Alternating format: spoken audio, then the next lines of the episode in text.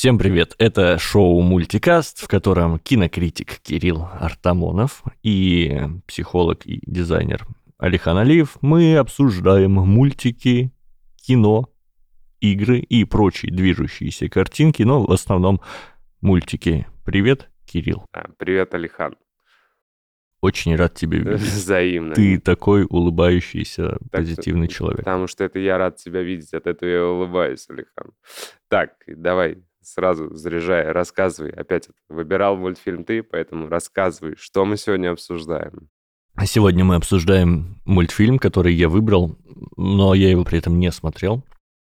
А, зато я смотрел похожий по исполнению мультфильм того же режиссера, и это один из моих любимых мультиков, который мы, кстати, обсуждали, насколько да. я помню. Да. да. У нас сегодня эпизод, посвященный линклейтеровскому мультфильму 2022 да, года да. он. А, Аполлон 10 три чет... 10 с половиной. И дальше давай длинное название продолжай. А, а как там? Uh, A Space Age Childhood. Ну, типа, детство космической эпохи. Ну, Кстати, давай сразу, раз уж мы так. вот, раз уж ты вот акцентировал на этом названии, ты заметил, что там классная игра слов?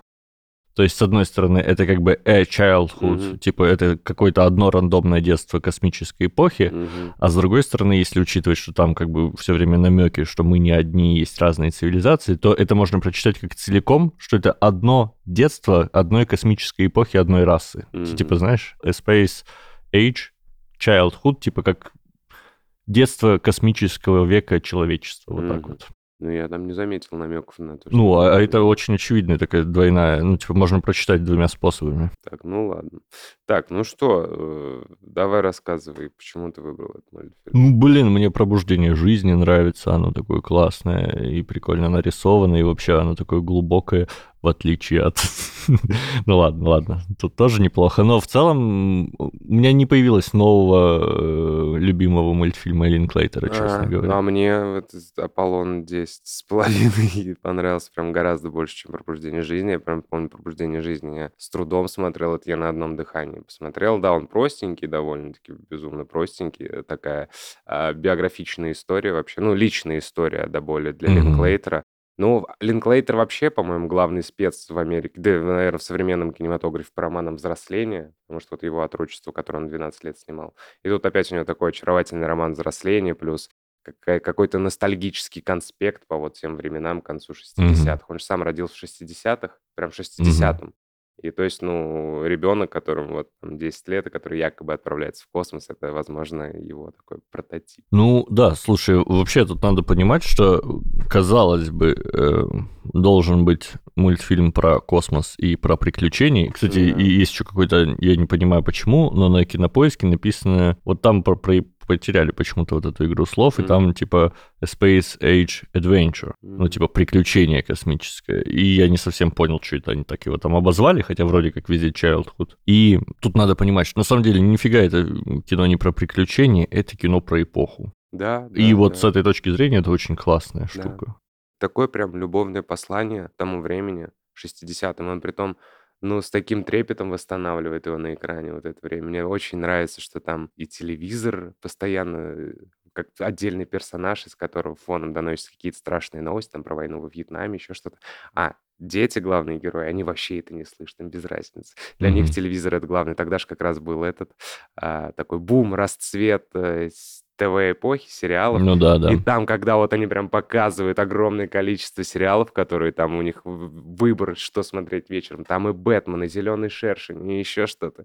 И он прям вот смаку... Да, смакует свое детство, смакует, и так красиво это делает. Слушай, мне кажется, да, режиссер здесь немножечко как бы нам намекнул, на что он опирался. То есть, ну, э, это по-любому это первый вот, что он видел, вот именно да, вот эти все думаю, сериалы, и это то, что его вдохновило в свое время тоже этим да, заняться. Мне вообще очень нравится, что э, это Вот я смотрю на это, э, вот мой, мой, мой, мой один из моих самых любимых моментов в фильме, это очевидно, конечно же, скорее всего, когда он пошел на космическую Одиссею, потом такой, я так сошел от этого фильма с ума, что пересказывал всем, кто готов был слушать, он сидит, чуваку просто пересказывает сюжет космической Одиссеи, и тот уходит, я думаю, во-первых, это буквально я, во-вторых, сто процентов это было с Линклейтером, вот сто процентов я уверен, что это вот прям вот, ну невозможно это придумать. Блин. это, мне кажется, прям такая жизненная ситуация. Я когда смотрел этот момент, я вспоминал тебя, Кирилл. Вот, вот, я же говорю, ну... ну, ну, ну, ну я, но потом, я, я, знаешь, мне, кстати, даже записано, я потом подумал, что будет обидно говорить, что, типа, Кирилл, это ты, поэтому Нет, я... При... это я буквально. Поэтому я придумал немножко э, шутку, так. вот у меня тут даже записано, чувак, который просто убежал от рассказа о фильме, это Кирилл, когда я начинаю СПГСить. Но на да. самом деле, это я уже переписал, знаете, так, с самоцензурой, чтобы не обидеть Кирилла. Не, не, нет. Но ну, по факту это... Это же правда, да, это буквально. когда буквально.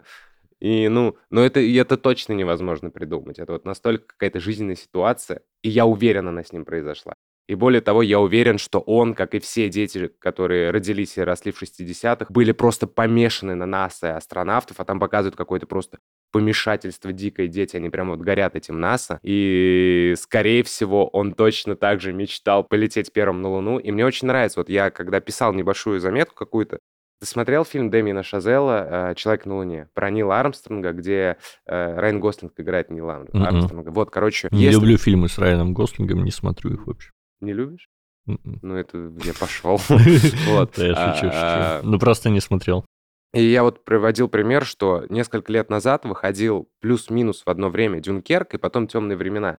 Два фильма, которые с разных э, ракурсов показывали примерно одну и ту же ситуацию. Угу. Вот про случай в, Дюнкер... Дюнкерке, когда обычные гражданские на лодках поплыли спасать э, военных. Угу. А, вот. И здесь в целом-то нам тоже показывают одну и ту же ситуацию, как Нил Армстронг высадился на Луне. Даже и там, и там звучит вот эта фраза «маленький шаг для ну, понятно, да. огромный... Ой, для человека огромный для человечества». И тоже мне нравится, как с разных ракурсов. То есть Шазел показывал героический поступок там через призму душевных травм, еще чего-то. А здесь Линклейтер рифмует вот эту космическую гонку и высадку человека на Луне с взрослением своим. Угу. Вот. И очень понравилось вообще, чем заканчивается картина, когда они поехали в аквапарк, потом вернулись и так. уснули ага. во время просмотра высадки на Луне э, Армстронга.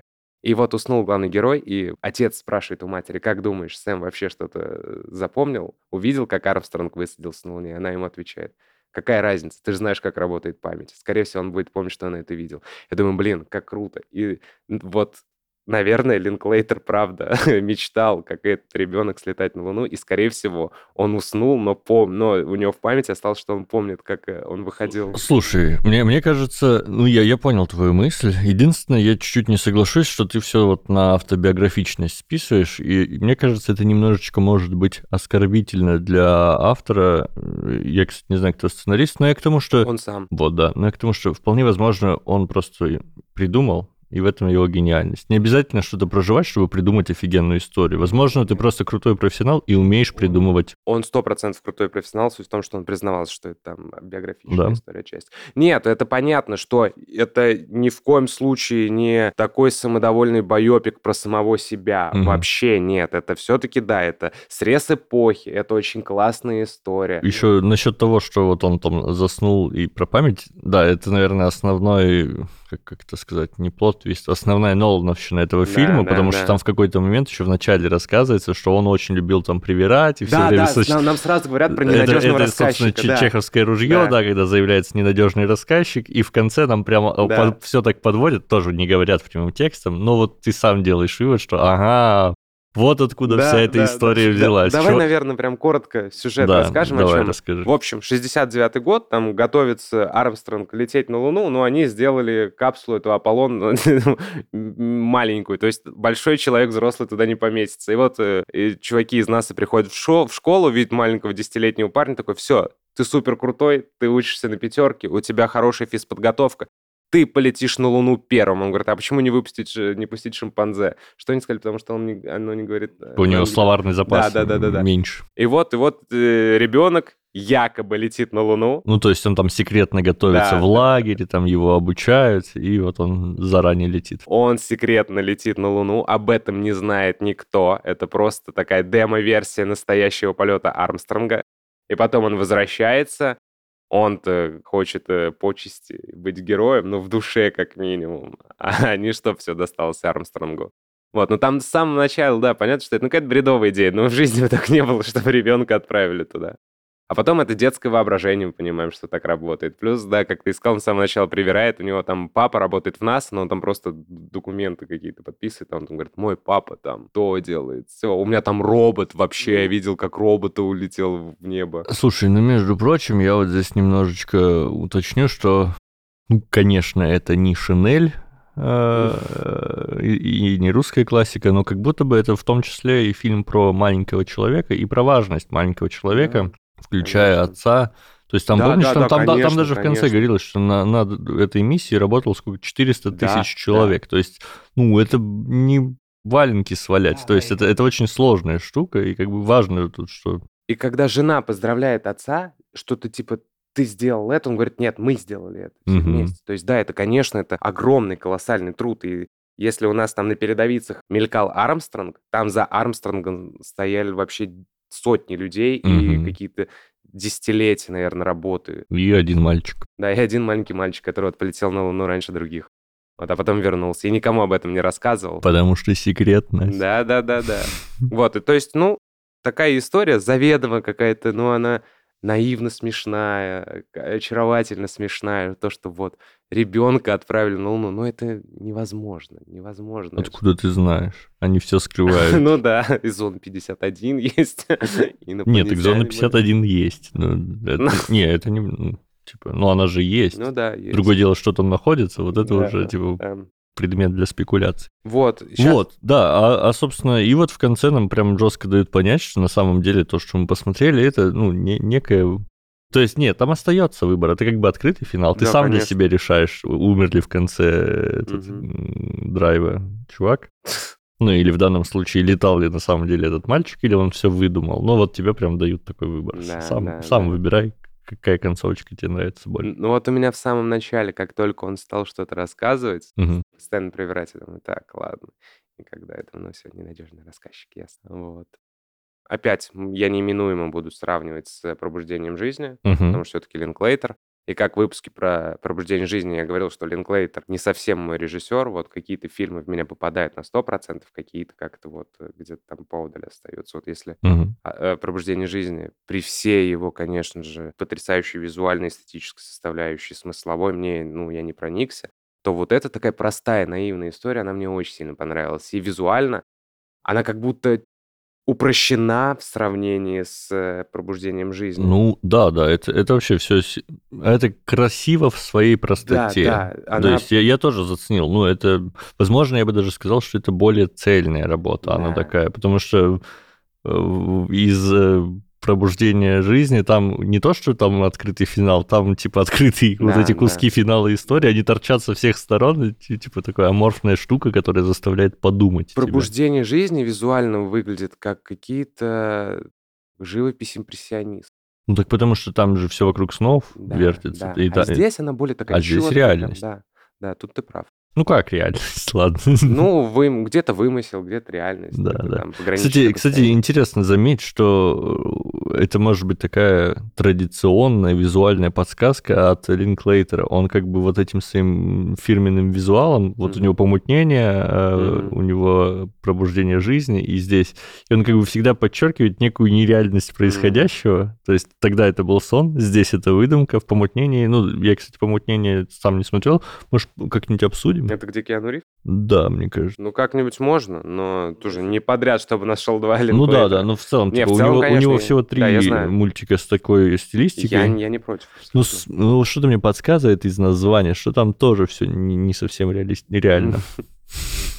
Да, Линклейтер не так прост. Да. Кстати, ты смотрел на русском или на английском? Нет, я в субтитрах. А я смотрел на русском, и у меня есть парочка вопросов к переводчикам. Я же вообще не смотрю по возможности, не, не смотрю в дубляже. Кстати, я посмотрел в очень прекрасном дубляже. Потому что тогда его же выпускали в кино, тогда нормальный дубляж. Нет, дубляж...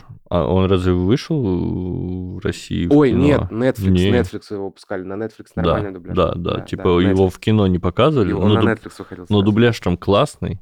Но переводчики чуть-чуть там в одном месте зафакапились. Так.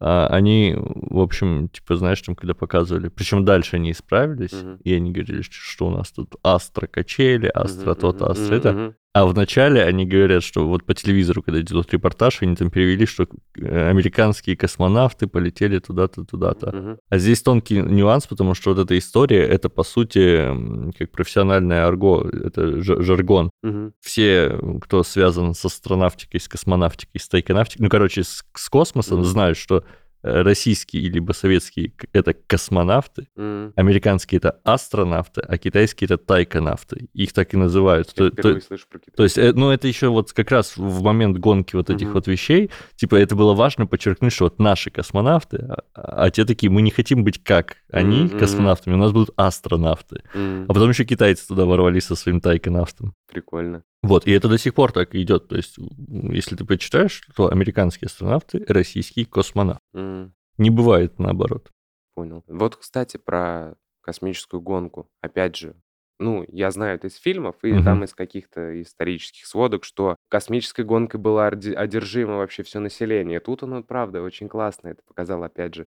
И мне еще очень понравилось, когда приехала бабушка к ним, и начала какие-то безумные теории заговора э, рассказывать. И я думаю, mm-hmm. что тогда же, опять же, судя из фильмов, которые я видел, тогда же люди, правда, были просто еще не до конца понимали, из-за того, что не было у них так, так много информации, которой мы обладаем сейчас, не было ни интернета, там куда-то идти. Ты либо смотришь телевизор, либо читаешь какую-то газету. Не факт, что и там, и там правдиво. Желтая пресса всегда mm-hmm. была. Вот, и там столько много смешных теорий заговора каких-то. Я думаю, ну это тоже... Прям вот он очень классно уловил то время, в котором я не жил, но он его сделал для меня осязаемым. Я его буквально могу пощупать и представить, mm-hmm. что я могу там находиться. Особенно мне очень нравились все сцены, когда вот дети играют на лужайке. Когда и у них там... ломаются руки? Да, ру... там что-то рука сломалась. Тут ребенка на асфальте грудного забыли, там машина останавливается перед ребенком, они его забирают. Что-то бегают, какие-то торпеды пускают вышибалы играют, все что угодно. Я думаю, блин, ну это такое детство, прям такое детство. Да, что, что забавно, нам, нам это еще вдвойне понятно, потому что у нас это все э, было да, да, да, гораздо да, да. позже, и у нас вот как движ был у нас в 90-е, когда... Ну, у меня в начале нулевых такое. Ну да, да. Типа сейчас безопасность возведена да. в культ, и а тогда, да. все так очень опекают детей, а у них вот, видимо, в 60-е примерно вообще, как, как у да, нас, типа. Да, что говорят, я не понимаю, как мы выжили. Мы несемся там э, едем на пляж со скоростью больше 100 км в час, мы сидим просто в багажнике в этом, как эта машина называется, где ну, я не разбираюсь в машине. В пикапе. В пикапе, да-да-да, в пикапе. Мы просто сидим там, малейший ДТП, мы все вылетим, разобьемся. Угу. И я вот вспоминаю свое детство, я думаю, как я вообще выжил? Я там что-то бегал каким-то заброшкам, каким-то комбайном прыгал, ломал руку, сотрясение мозга было, нос сломал, гвоздем себе ногу вот так вот спарывал, что только не делал. И вот и мне прям вот это я в детство вернулся. Притом он показывает 60-е. Я тоже мое детство проходил в нулевых. Оно, конечно, у меня было не такое красивое, не такое красочное, как у него. Mm-hmm. Но вот это вот чувство какой-то свободы детской, когда ты можешь практически все, когда об этом не знаю, и не видят родители, это прям меня очень сильно флешбэкнуло. Ну, слушай, а там же не только про детей, там в целом говорится, вот дается срез эпохи, когда вот помнишь он про то, что там травили клопов, дихлофосов, да, да, да, ну, что да. не только дети, вообще в принципе представление Все, об да, опасности, да. оно было такое, ну это всегда так. Как когда Вспомни, ну, это правда еще на несколько десятков лет назад, ну, была же мания, когда типа только открыли радиоактивные вещества, mm-hmm. и все, во-первых, там, типа, рентген, типа, а, хуярим, mm-hmm. типа, считалось, что нормально, если покраснела кожа при рентгене, ну, типа, ну и ладно, э, пройдет. То есть хуяша это, ну, типа, это ожог радиак... ну, радиоактивный, и, типа, там, лекарства на основе радиоактивных, типа, были сделаны компонентов. То есть, э, ну, из-за того, что малоизученная сфера, mm-hmm. Ну и не сильно тогда заботились о том, насколько это вредно. Нам сейчас это кажется дикостью. Ну, то есть ты бы да. чистил зубы пастой, блядь, радиоактивной. Вот я бы тоже не стал. Нет. Э, вот, а тогда было норм. И вот там показываются вот эти вот дурацкие нормы, типа что можно пить, если не напиваться за рулем, когда да. батя едет с пивом. Ну, кстати, это до сих пор кое-где... Ну, там как- как-то уже регулируют по промилле же. Ну а да. Там-то он просто пьет, пьет. Слушай, ну мне кажется, до сих пор в некоторых штатах осталась история, что там тебе при... приборчик не дают подышать, а говорят, пройдись по полосе а. или там всякое такое. То есть сколько-то можно выпить, но главное, чтобы ты был вменяемый. Это же анекдоты оттуда идут. Ну да. Вот, но, но многое, многое из этого. Кстати, по поводу культуры. Помнишь, там был момент, он меня так выбесил, когда он рассказывал, что они использовали пакеты не полиэтиленовые, а бумажные, угу, угу. и они протекали, и ему надо было потом да. мыть пол. Вот, ну, типа, меня так это выбесило. Ну, во-первых, окей, я сам использую пакеты от покупок, только не полиэтиленовые ну, не знаю, мне, мне прям претит покупать специально еще дополнительный полиэтилен, mm-hmm. когда у меня и один есть полиэтилен, который некуда девать, и вот этот плюс традиционная русская вот это вот духоподъемный пакет с пакетами mm-hmm. должен быть в квартире как главный оберег. А там, ну, они делают то же самое, только с бумажными пакетами, он течет. И показывает, что он, чувак, вытаскивает бумажный пакет из ведра, и потом несет его через всю квартиру, заляпывает. Да, да, не мог Возьми с ведром. ведро, да, блядь, да, дойди да. По, до помойки, да. выкинь, потом встань пакет. Это... Сэкономишь время, не надо будет драить да, пол. Да, но это дети. Дети не такие смышленные бывают в каких-то житейских э, вопросах. Я тоже, мне кажется, много что вот по, по, по, наподобие таких вещей. Ну, да не, он просто в отца пошел, который, ну, да. знаешь, допил банку из-под пива Бросил. и хуярит ее просто в салоне на пол. Зачем? Ну, положи аккуратно рядом, потом выкинешь, все равно выкидывать. Ты все равно потом ну, претензию на какую-то культуру проявляешь и говоришь, да. что мы сейчас выкинем. Ну, так ты Отдай выкинешь. просто сыну, ну, типа, в руки нахуй ты бросил да. на пол. Да, да, ну это смешно было, да. Я тоже на этот момент, ну, как бы, как бы ты себе упростил жизнь. Ну, кстати, это тоже, это же тоже момент про отсталый подход в том плане, что обратил внимание, какие там банки с пивом, и там такой ключ, который, ну, отрывается. Э, сейчас угу. ключи в банках с пивом, они не отламываются, они остаются в самой банке. Не, ну, при желании ну, можно. можно открутить, да, но да. это уже не предрасположено да, к этому. Да. Вот. А то были первые вот прототипы дурацкие. И сколько людей погибло из-за этого? Он же там дает такой... Шесть в год. Да, шесть да. в год. Достаточно. Ну, это даже, ну, я не знаю, умереть от того, что ты пьешь пиво и проглатываешь этот ключик. Зачем его вообще туда кидать? А, чтобы не мусорить. Ну, да.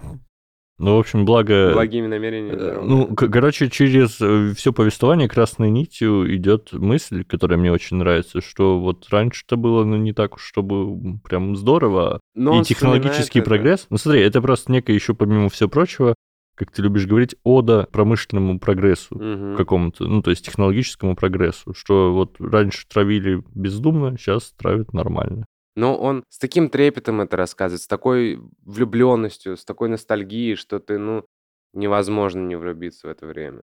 Вот невозможно. Я смотрел, думаю, блин, ну как же это красиво. Как вы весело жили. Особенно мне еще, знаешь, что понравилось? Вот опять же, я говорил про то, что там телевизор как э, такой отдельный персонаж какие-то. Угу. Фоном они из него звучат ужасные новости. И мне очень понравилось, когда вот там они заговорили про войну, когда они не захотели кушать.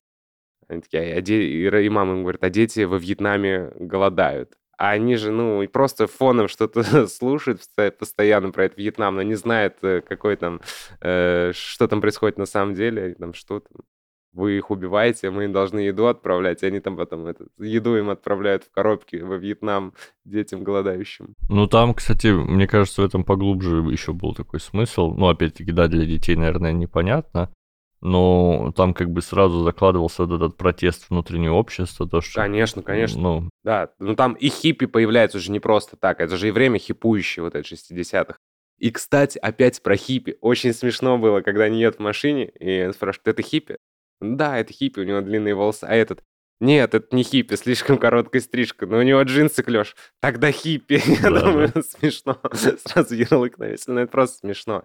Да, там же и хиппи, вот они появляются в самом начале, просто буквально на 5 секунд. И, ну, нам сразу он вводит в контекст, что да, оно как раз тогда и зародилось, э, э, эта культура хиппи. Они же сначала зародились против пуританства вообще, против вот этой пуританской культуры, а потом вот они стали таким главным движением против этой вьетнамской войны. И потом, опять же, старшая сестра, которая вот плюс-минус все понимает, понимает, какой ужас творится войне, э, на войне, Мгм. а, что это война и ужас, она как такой собирательный образ вот того самого бунтующего против вот этой войны ненужной кровопролитной общества. Ну, для ребенка она была, вот для ребенка Линклейтера, если мы смотрим на этот фильм через призму автобиографии, он отчасти таким и является. Для него старшая сестра была собирательным вот этот образом вот этих людей, которые против войны выступают. Ну, да, да. Вот поэтому, да, конечно, там и, и это и смешно, что дети просто свои объедки в коробку во Вьетнам. И да, это как раз-таки про вот этот бунт. Даже вот то, что он в маленьких детях. На подс... Они не понимают конкретно, что это бунт какой-то, но на подсознательном уровне они все равно, наверное, додумывают, что война это ужасно, и поэтому как-то помогают там детям из Вьетнама. Ого. Еще один косячок переводчиков. Вот хочу с тобой свериться, как это было переведено в субтитрах. Слушай, у меня не настолько хорошая память, к сожалению, правда. А, ну, вот... Э, когда они играли в эту игру, я не помню, как они ее там назвали вот в переводе, но это игра, это то, я знаю эту игру, это кондолы закованные, вот это вот все, там надо бежать, разбивать. Ага. Я тоже в это играл. Руку ломал? Э, руку нет, не ломал. Ну, на самом деле это сложно сломать руку в этой игре, мне кажется. Ну, ну, навер... ну наверное, можно. Хрупкенький. Вот, а, а ты играл в эту игру? Нет. Ну, то есть эта игра, она у нас тоже есть. И, и там только кричат кондол, и там закованы, и там что-то раскуйте mm-hmm. нас, и вот надо бежать и там э, пробивать. Mm-hmm. Вот, а, а переводчики, видимо, то ли не знали нашу игру, mm-hmm. то ли решили, что более важно перевести именно американский вариант кричалок, но, но у меня диссонанс появился. Как будто чуваки играют в понятную мне привычную игру, угу. но не по правилам. Они кричат не то, что надо кричать. Ну, слушай, да, в, в одну игру в России ты в, в разных городах играли по-разному. Поэтому я порой, я всю жизнь играл в Цуефа, потом приезжаю, мне как-то иначе это говорят. Камень, ножницы, бумага? Нет, как-то что-то еще они говорят. Думаю, чё, о чем вообще Раз, речь? два, три, я не знаю. Ну, я, я правда уже не помню, но я думаю... Э, поэтому... Уважаемые наши слушатели, скажите, если вы играли в кондолы закованы, и вот, ну, я не знаю, по-моему, кондол у нас называлась, напишите в комментариях. А если вы играли в какую-то другую игру с таким же принципом, когда надо бежать э, и разбивать ряд сцепленных за руки детей, то напишите, как, что кричали вы. А я вот сейчас помню, что я все-таки играл в нее в садике, но я вообще не помню, как игра называлась. Просто что-то, наверное. Mm-hmm. Ну, то есть э, это меня вообще не триггернуло ни, нисколько, абсолютно. Предлагаю, знаешь, о чем поговорить? Наверное, э, часть, которая мне понравилась больше всего в фильме, это саундтрек. Мне очень понравился саундтрек. Он такой, причем он разноплановый. Важно, часто, вот ты как кинокритик не дашь мне соврать, есть несколько стандартных подходов э, к фильмам. Сразу отметем какие-нибудь очень специфические, типа музыка мешает э, пониманию происходящего и так далее. А возьмем два основных подхода. Обычно под фильм либо пишется музыка, либо берется уже существующее. И в случаях исторических каких-то очерков, как правило, берется существующее, дабы подчеркнуть, ну, типа, ту эпоху. Вот, и это как раз этот случай, хотя некоторые саундтреки — это стилизованные вещи. То, и, то есть, они, ну, я уверен, что они не, не звучали бы из радио того времени, там, условно, в то время, но они подчеркивают эту эпоху, но не совсем точные. Ты догадываешься, о чем я говорю? Нет, пока нет. Там в какой-то момент начинала играть какая-то вариация на тему подмосковных вечеров. То есть именно, я, я даже именно... не знаю, как, как звучат подмосковные вечера, о чем речь. Ладно, ну, ну, в общем, ну, это прикольно. Как раз, когда там говорили что-то про Россию, там mm-hmm. то, то все, ну, про СССР. Mm-hmm. И вот в какой-то момент, ну, это вроде как, ну, если не ошибся. Это... Хорошо, что не калинка-малинка. Ну да, да, но, но это такое не, некая клюквенная история, хотя в основном, в остальном, ну там типа нет, там саундтреки крутые, но там... Да, начало мне вообще, начало очень похоже было... Помнишь Хелсинг, который первый... Я не смотрел. В общем, есть анимешка Хелсинг. Я смотрел только Ван Хельсинга с Хью Джекманом. Понятно. Э, и вот есть Ова, а есть старый мультик из 13 серий, и вот там он весь такой джазовый. тун тун ту ду дун ту ду ду дун И так как здесь было тоже очень много джаза, и вот начало очень похоже было на Хельсинг. Ну, тут и такого рока было много. И там же попсы было много. битники Ну, как вообще, раз то- таки я- период, я- да. тут очень много вообще уделено музыке. Помнишь, там цел, целый есть отдельный Ну, кусок фильма, где рассказывается про да. музыкальные Ну, а предпочтения потому всех там что сестер, его. 60-е, это же был тот самый бум. Там была сексуальная революция, которая сопровождалась Битлсом и прочее. Ну, они под аккомпанементы их песен ходили. То есть тут неизменно 60-е будут связаны как-то с Битлз, кто там еще у них был, Манкис, еще какие-то группы были. Ну там. да, там показывали шоу Джонни Кэша, Да, кстати. да, да, Джонни Кэша, то есть это нас, ну это вот они срез эпохи тоже эти Ну да, музыканты, да. поэтому они неизменно будут звучать, конечно. Да, ну, ну и вообще, ну, типа, саундтрек мне показался очень достойным. А еще, я не знаю, в конце очень мне понравилось, когда он там летел уже на, на Луну, Мгм. там какой-то такой драйвовый прям саундтрек, который вот по- подсластил момент такой, ну, не до мурашек, но вот прям он был очень уместен. Я такой, да, типа, вот с музыкой в этом фильме все хорошо. Ну вот ты на саундтреке обращал внимание, а я обращал внимание на «Космическую Одиссею», на «Бэтмена», «Зеленого шершня», еще на, на «Семейку Адамс», э, с «Мертвую зону», когда он говорил, что я сначала не понимал, о чем этот сериал, и называл его просто «Большой страшный глаз». То есть я, на- я все, я видел от- отсылки там на фильмы, упоминания других фильмов, говорю, да, «Одиссея». Я говорю, я после «Одиссея» влюбился в этот фильм, окончательно. Ну, И на нем и остановился. Трижды перематывал, смеялся на этом моменте. Вообще, у меня еще такая, ну, чисто совпадение. Я буквально недавно Посмотрел «Космическую Одиссею». Нет, э, столкнулся с другим произведением культуры, которое вот ровно такая, знаешь, очерк, зарисовка времени. Так. Я прочитал Стейнбека «Русский дневник» про то, Мгм. как он с фотографом Капой поехал в 47 году в СССР по- послевоенный, который там восстанавливался. И вот они там тоже как раз начало Холодной Мгм, войны. мгм. И вот они пытались понять по- простой советский народ, чем там живет, чем дышит. Вот, и это интересно. Ну, Я прям некие параллели ловил, что там срез времени, там срез времени. То есть там разница лет 20 и две разные страны, но примерно и то, и другое вот крутится вокруг противостояния СССР и Америки. и Это так забавно. Доп- дополняет друг друга как Но здесь пазлики. это противостояние, оно как-то, да, о нем говорят все, но оно все-таки как-то фоном. Здесь больше показывает все с точки зрения ребенка. Это такая субъективная довольно-таки история. Ну, да. Поэтому Ну, это- она- для она- меня это все-таки больше, да, это сто процентов конспект и очерк и срез времени той эпохи. Он старательно пытается восстановить то свое детство, в котором он жил. Но для меня это все-таки роман взросления, оч- очаровательный такой, очень милый, наивный, но роман взросления для меня. Ну, мне кажется, все-таки тут достаточно уделено, потому что это тоже это неотъемлемая часть духа времени. То есть вот это... э, э, там, кстати, упоминалось и пропаганда, и всякое Да, такое. да, да, Про конечно. то, что, ну, типа, вот этот внешний враг, мифический русский, который вот они так и ждут, чтобы вот м, там, типа, расправиться с капиталистическим миром. Может, и ждали, кстати. Как бы времена такие были суровые, и ровно такими же сказками, я думаю, кормили, ну, собственно, и Да, наших да. соотечественников. Вот, ну там прям иногда встречается. Помнишь, они говорят, типа, покажи этим русским, там, вся, Да. всякое такое, типа, коммунистам, клятым. Ну, слушай, если бы противостояние вот такого уровня вытекало только в крутые супертехнологичные прорывы и вот штуки вроде космической программы, ну, наверное, это было бы хорошо. Но, к сожалению, есть и обратная сторона. Да, мне не нравится, что людей вскармливают какой-то ненавистью обоюдной, Мгм. а это же вообще ужасно.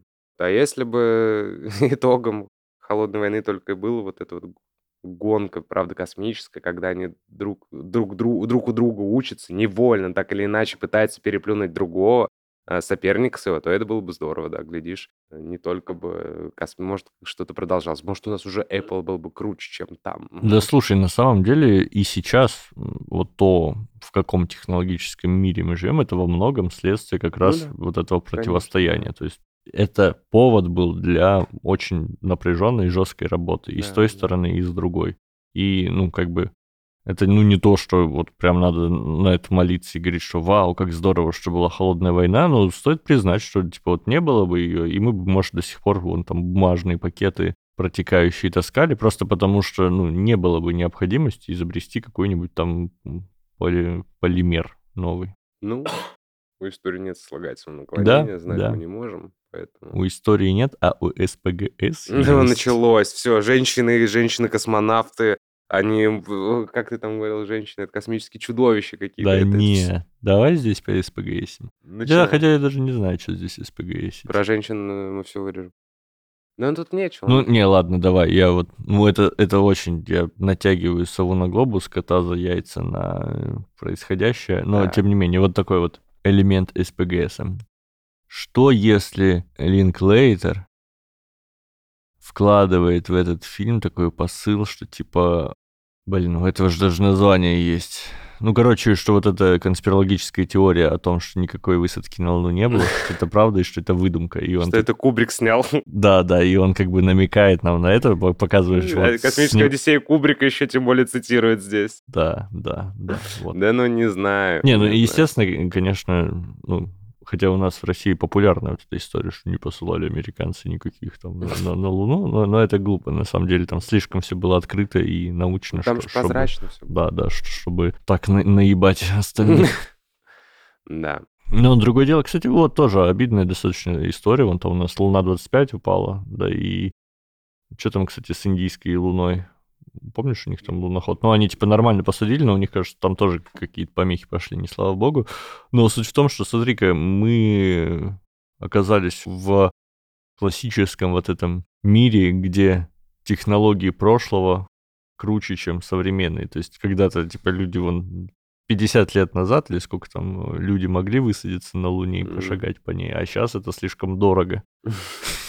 И сложно. Кстати, вообще не факт, что сейчас существуют, ну, типа, такие инженеры и такие мощности научные, чтобы это все посчитать. Даже несмотря на все развитие компьютеров и так далее, вон, типа, Луна упала, вот тебе и посчитали. Мгм. Вот, так что, ну, как бы, и, и опять-таки, вот эта деградация некой технологии, она во многом происходит из-за, ну, не- нету смысла в высоких технологиях. Нет конкурента жесткого. Как бы есть, но все это решается другими способами. Вот это мы ушли, конечно, от мультфильма, Ну, а что нет? как обычно, Алихан. Вот Алихан, ну, умеет, берет за руку и ведет меня куда-то в дебри, где я просто хожу, молчу, стою, сижу, молчу, стою, молчу. В смысле? Ну, так, я еще, наверное, отдельно хочу, опять же, упомянуть визуальную составляющую. То есть, как я говорил, если пробуждение жизни это будто ожившие картины импрессионистов, Мгм. какие-то там мазки, вот эти вот все. То здесь это, это больше походит на классический мультфильм, нежели «Пробуждение жизни». То есть «Пробуждение жизни» прям порой было видно, что просто поверх а, актеров наносились потом какие-то краски. Здесь тоже были актеры, Мгм. э, но как-то это прям, э, ну, если не знать, возможно, не знать, то можно и воспринять его как, правда, обычный анимационный фильм. Но мне еще кажется, здесь, знаешь, в чем, помимо прочего дела, технологии шагнули, как, как Да, бы конечно. 20 лет между фильмами разницы, может, чуть больше даже. 2001. Первым, да, 20 Ну, знаешь, за 20 лет, мне кажется, компьютеры да, да, стали да, помощнее, и технология та же, но явно делалась уже с Ну гораздо да. большим комфортом.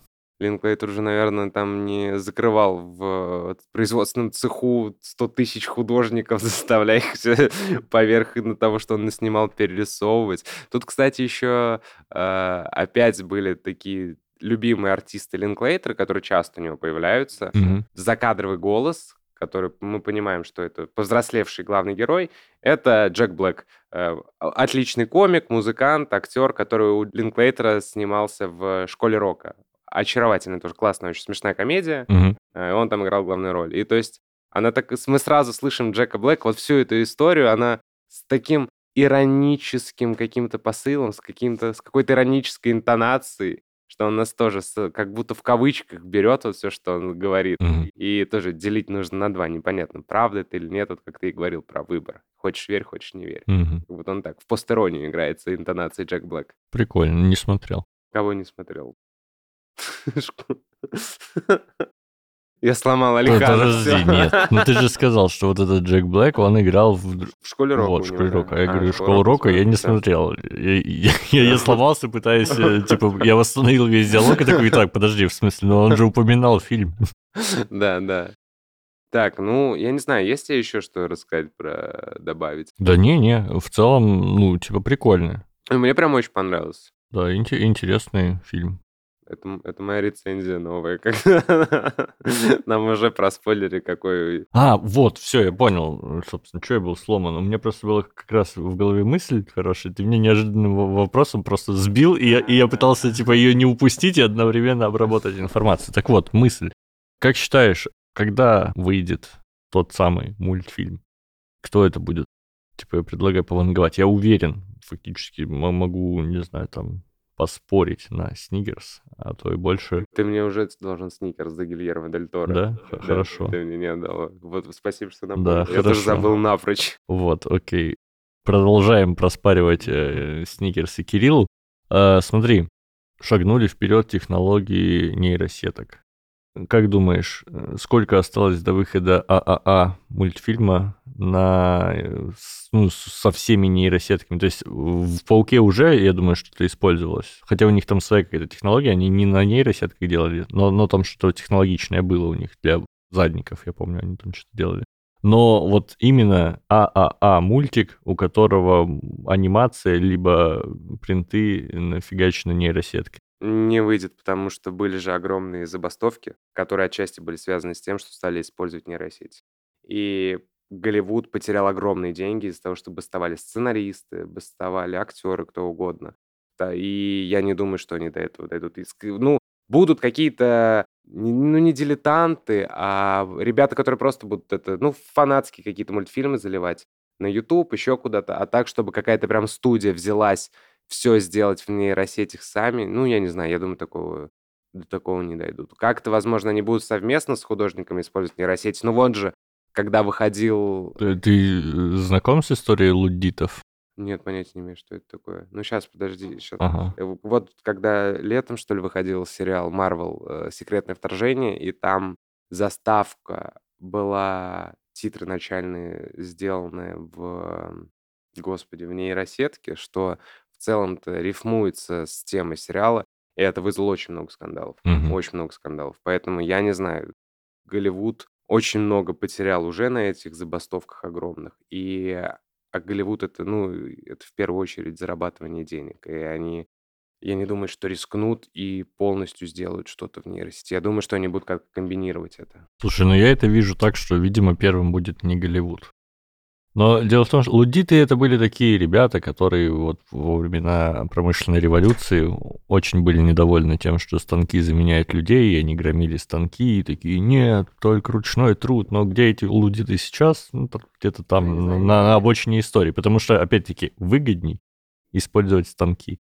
И, ну, пока еще вот есть этот лобби, это вот какие-то трепыхания, но выгодней. Ну, я не То верю есть, в нейросети, а, смотри, в принципе, вообще. Нет, Абсолютно Слушай, неверно. так нейросеть это не история, ну, это не что-то, что придумает, по крайней мере, в текущем виде. Нейросетки не придумывают. Они просто заменяют собой какой-то простой ручной труд. То есть, если, если взять анимацию, вот смотри, э, возьмем анимацию. Там есть э, два типа художников. Один художник рисует ключевые кадры, а второй между ними переходные. Вот второй, который рисует переходные кадры, уже сейчас есть нейросетки, которые прекрасно, ну, типа, рисуют промежуточные кадры. Они не сделают супер классно, но рутину они возьмут на себя. И условно стоимость работы нейросетки стоит 1 доллар, а стоимость работы художника стоит 200 долларов. Слушай, ну я тут вообще, я ни разу даже, я принципиально, я такой, э, я не сталкивался с нейросетями, я в чат GPT даже ничего не загружал, mm-hmm. не пишу. Я просто, я с ними абсолютно пытаюсь от них как-то абстрагироваться. И мне, я не, ну я не знаю, я не очень верю в то, что они смогут заменить полностью. Наверное, может, у меня как-то это на, на- наивные розовые очки надеты поверх глаз.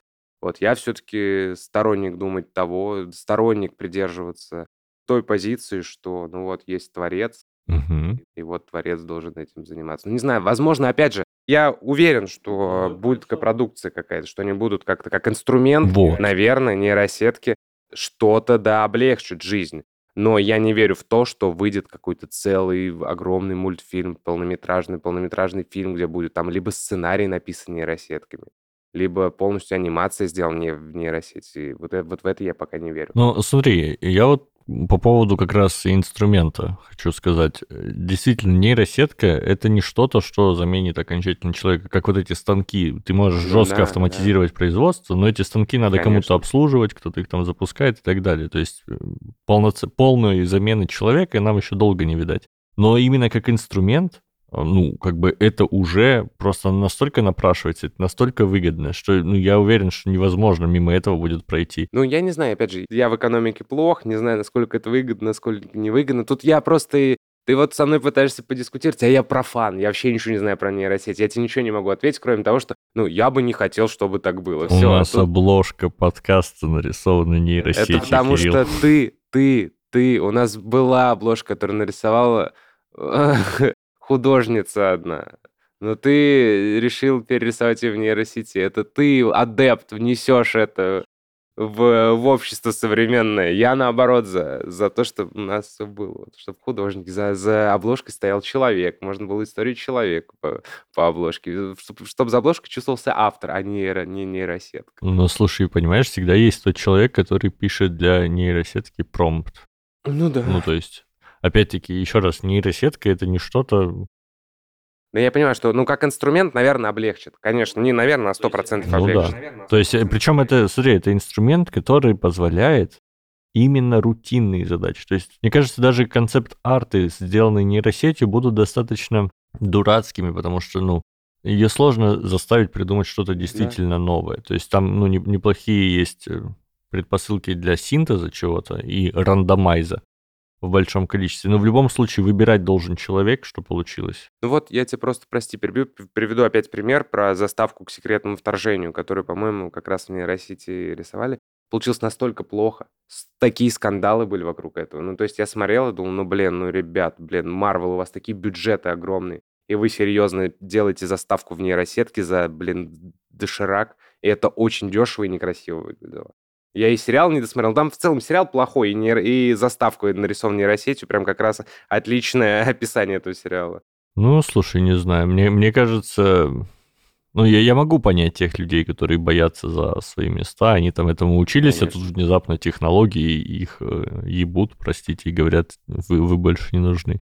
Но, с другой стороны, я могу понять и тех людей, которые пытаются использовать, ну, технологии современные для своего творчества. И если это выгодно, и если это хорошо.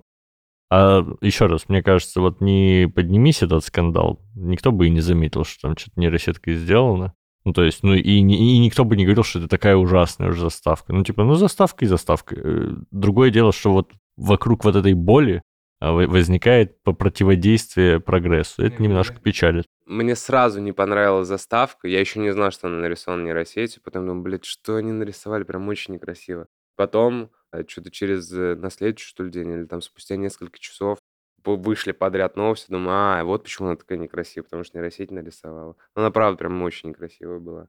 Ну, примерно так все художники на новые школы художников, которые появлялись, там как-то по-другому рисовали, они такие, фу, пидорасы, вы делаете не так, как наши отцы. А еще, кстати, ну это знаешь, следствие чего во многом? Был такой период э, в Европе, так как у нас западное общество, ну, мы наследуем во многом европейским каким-то движухам, был такой период, когда время гильдий, знаешь, когда вот объединялись ремесленники в гильдии, и там были мастера, и они из-за того, что боялись очень конкуренции, они, во-первых, очень с трудом передавали свои знания, и там ты мог стать мастером, а не подмастерьем, mm-hmm, только уже да, годам да, к 50, да, да, и да, они да, очень да, жестко да. вот топили. Ну, то есть это было лобби, и они ограничивали людей в технологиях. И это никогда ничем хорошим не кончается. Всегда в итоге технологии побеждают, и бабло побеждает ну, опять зло. ушли э, от мультфильма на тему, которая мне, с которой я вообще ничего не понимаю, которая мне вообще не интересна. И что ты меня ведешь куда-то в дебри? Мне куда? Кирилл, куда? у нас разделение обязанностей. На тебе экспертиза и ты круто душна... разбираться в кино, на мне душнота и дебри. Как бы тут... Так, ой, что-то в глаз попал. Ну, закончили, я надеюсь, с нашими нейросетями. Раз в три выпуска ты возвращаешься, это я уже устал, устал. У нас выпуск про космос и технологии. Я хочу обсуждать технологии. Ладно. Так, я думаю, да, можно подводить итоги. Да, э, короче, личная оценка мультика 6 из 10, польза для мира, ну, 5 из 10. Ну, типа как э, дневник из, э, ну, прошлого. Да, да, да. Ну, типа исторический очерк, художественное произведение, развлекалово, приятно, все здорово, но, но ничего суперспецифического. Ну, такая, да, попытка восстановить то время, вот те образы, которые у тебя как будто сквозь пальцы, как песок, постоянно сыплются, сыплются, а ты отчаянно пытаешься ухватиться. Вот у него получилось прям ухватиться, очень классно сделал этот срез. Да, и, ну, у меня личная оценка повыше, мне прям правда понравился. Я любитель таких простеньких, очаровательных историй. И она еще очень красивая, опять же, я уже говорил несколько тысяч раз. И она цитирует «Космическую Одиссею». Еще раз. Алло. А заведомо. Барби цитирует «Космическую Одиссею». Э, Аполлон цитирует «Космическую Одиссею». Стоит вам процитировать «Космическую Одиссею», я, скорее всего, мне понравится этот фильм. Знаешь, что цитирует «Космическая Одиссея»? Что цитирует «Космическая Одиссея»? Одиссею. Все, до свидания, Алихан. И космос. Одиссею космос она цитирует. Не, ну, ну в смысле, реально, ну, типа, не сон, этот, Одиссей. Вот. Э, мне больше особо, да, добавить вообще нечего. Посмотрите его, правда, очень интересный, очень симпатичный очень очаровательный такой и милый мультфильм. И он идет там час-полтора, всего, по-моему, mm-hmm. час 37. То есть это, это правда, это будет при, приятно проведенный вечер. Я прям с огромным удовольствием посмотрел. Да, да. А еще, кроме того, чтобы посмотреть этот мультик, я бы посоветовал вам подписаться на канал Кирилла ЗАО Сквад 3 дроп 10. Там этот божественный кинокритик постит ну, всякие штучки про кино ну, и мультфильмы. Ну, в смысле, не божественный. Все, все мы, как бы, цитируем Адама и Еву, а не, знаешь ли, ну, если верить неким а, россказням, а, суть проявления замысла Божьего. Либо, если мы берем другие концепции, мы можем посчитать, что мы а, как бы проявление логоса, как вот некой абстрактной сущности, которая заставила Вселенную вертеться именно таким образом, а не иным. И вот наше присутствие здесь, как существ, воспринимающих и мыслящих, это проявление логоса. Вы заметили, как он круто задушнил даже здесь, да. когда мы уже прощаемся? Ой, да, да, да, простите. Короче, да, подписывайтесь на канал, подписывайтесь на мои всякие проекты, и всего вам доброго, друзья. Всего хорошего.